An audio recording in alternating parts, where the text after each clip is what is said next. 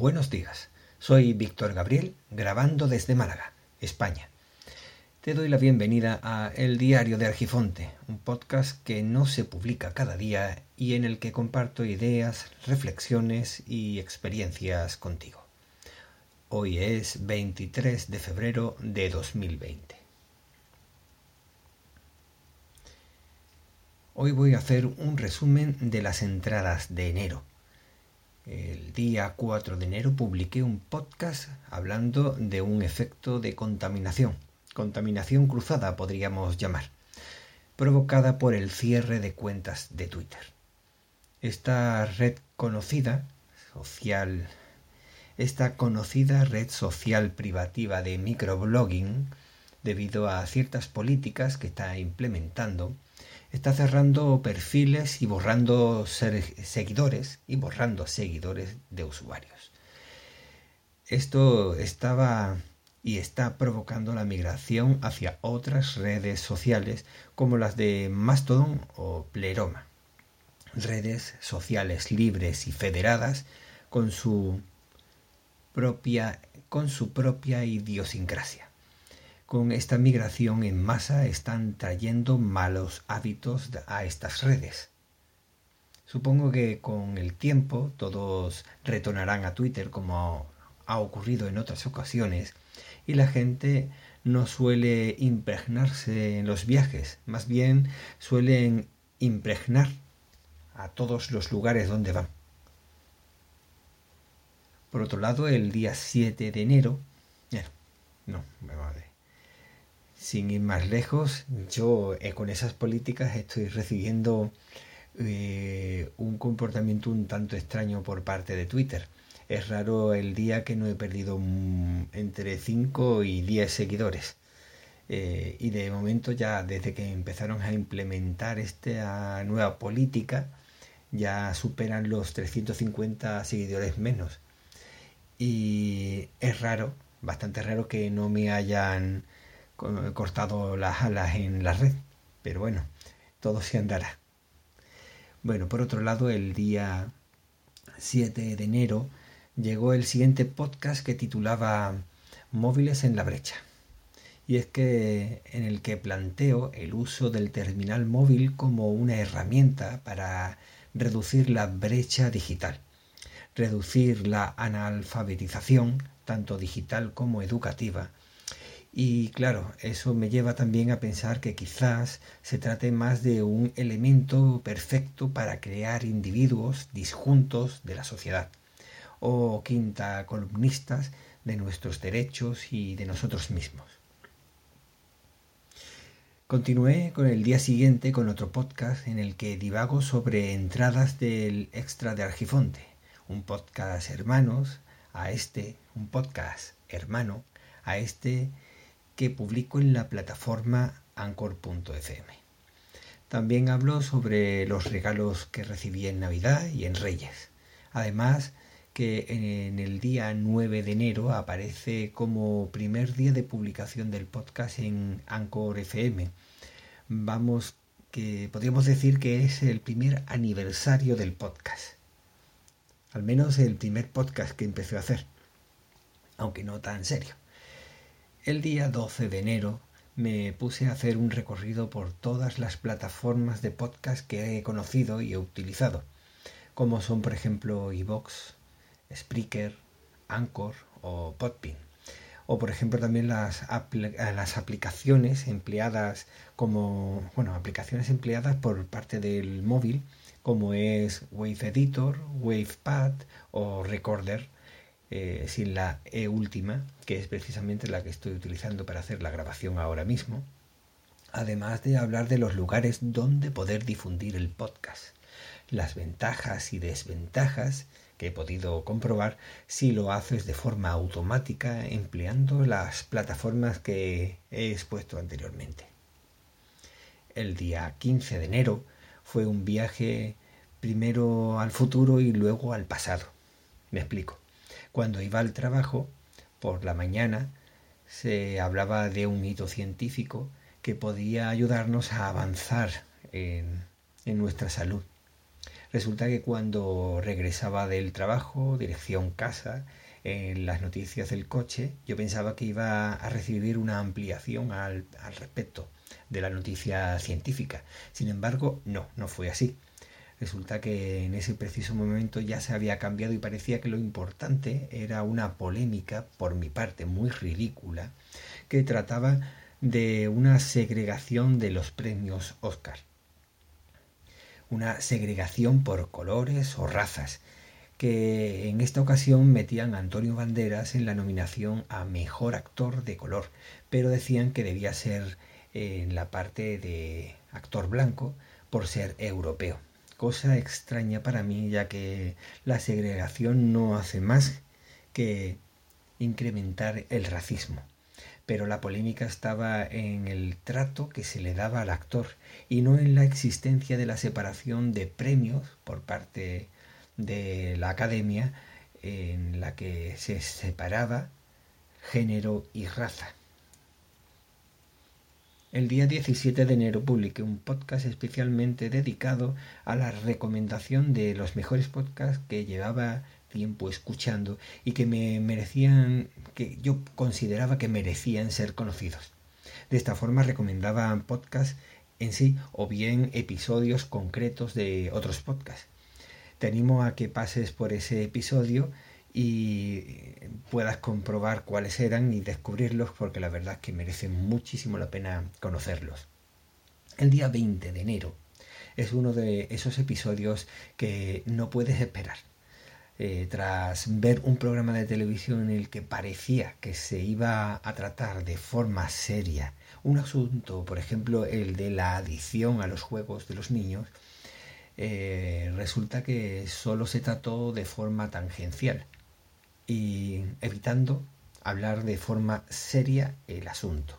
Me resultó realmente repulsivo, ya que se mostró como terminar al final se terminó hablando como si fuera una forma interesante de ganarse la vida y dejó muchísimo que desear. El día 24 de enero, uno antes de mi cumpleaños, hacía un resumen, sí, un episodio miscelánico en el que hablaba de todo un poco. Resumía mi experiencia con la compra de con la compra con la compra de mis últimas lentillas y cómo había costado encontrarlas en esta ocasión son lentillas diarias y solo corrigen el astigmatismo y solo corrigen el y solo el astigmatismo miópico. Hablo de los podcatchers utilizados, hablo de los podcatchers utilizados y de la enorme nevada y helada que se dio en la provincia. El día 27 de enero hablo de mi experiencia con los 45 años ya lo había cumplido el día 25, así que lo único que hago es una reflexión sobre cómo lo veía antes, cuando era pequeño, y cómo lo veo ahora que he llegado a esa edad. El día 29 de enero hablo de tres asuntos muy concretos. En uno era de cómo anular de forma lógica la tarjeta interna del portátil y dejar solo activa el wifi USB, evitando los conflictos que podía darse. Y es que he cambiado de operador de móvil y operador fijo. Y resulta que con el fijo, el de fibra, eh, ahora tengo Movistar y da un servicio muchísimo mejor que, que el que tenía antes cuando estaba con Yastel. De manera que antes, incluso poniéndome a 20 centímetros del router, era incapaz de tener suficiente señal para que con la tarjeta interna del portátil fuera capaz de captar la señal y poder navegar. Sin embargo, ahora estoy a, a 15 o 20 metros del router y puedo navegar con bastante, bastante velocidad. Aún así tengo un repetidor en la habitación y capta con más señal y puedo navegar aún más rápido. Y por eso ahí aparecía el conflicto de manera que necesitaba desactivar la tarjeta interna para que solamente captase la, la que yo quería, que funciona con muchísima más eficiencia ya que se trata de una antena USB de alta ganancia.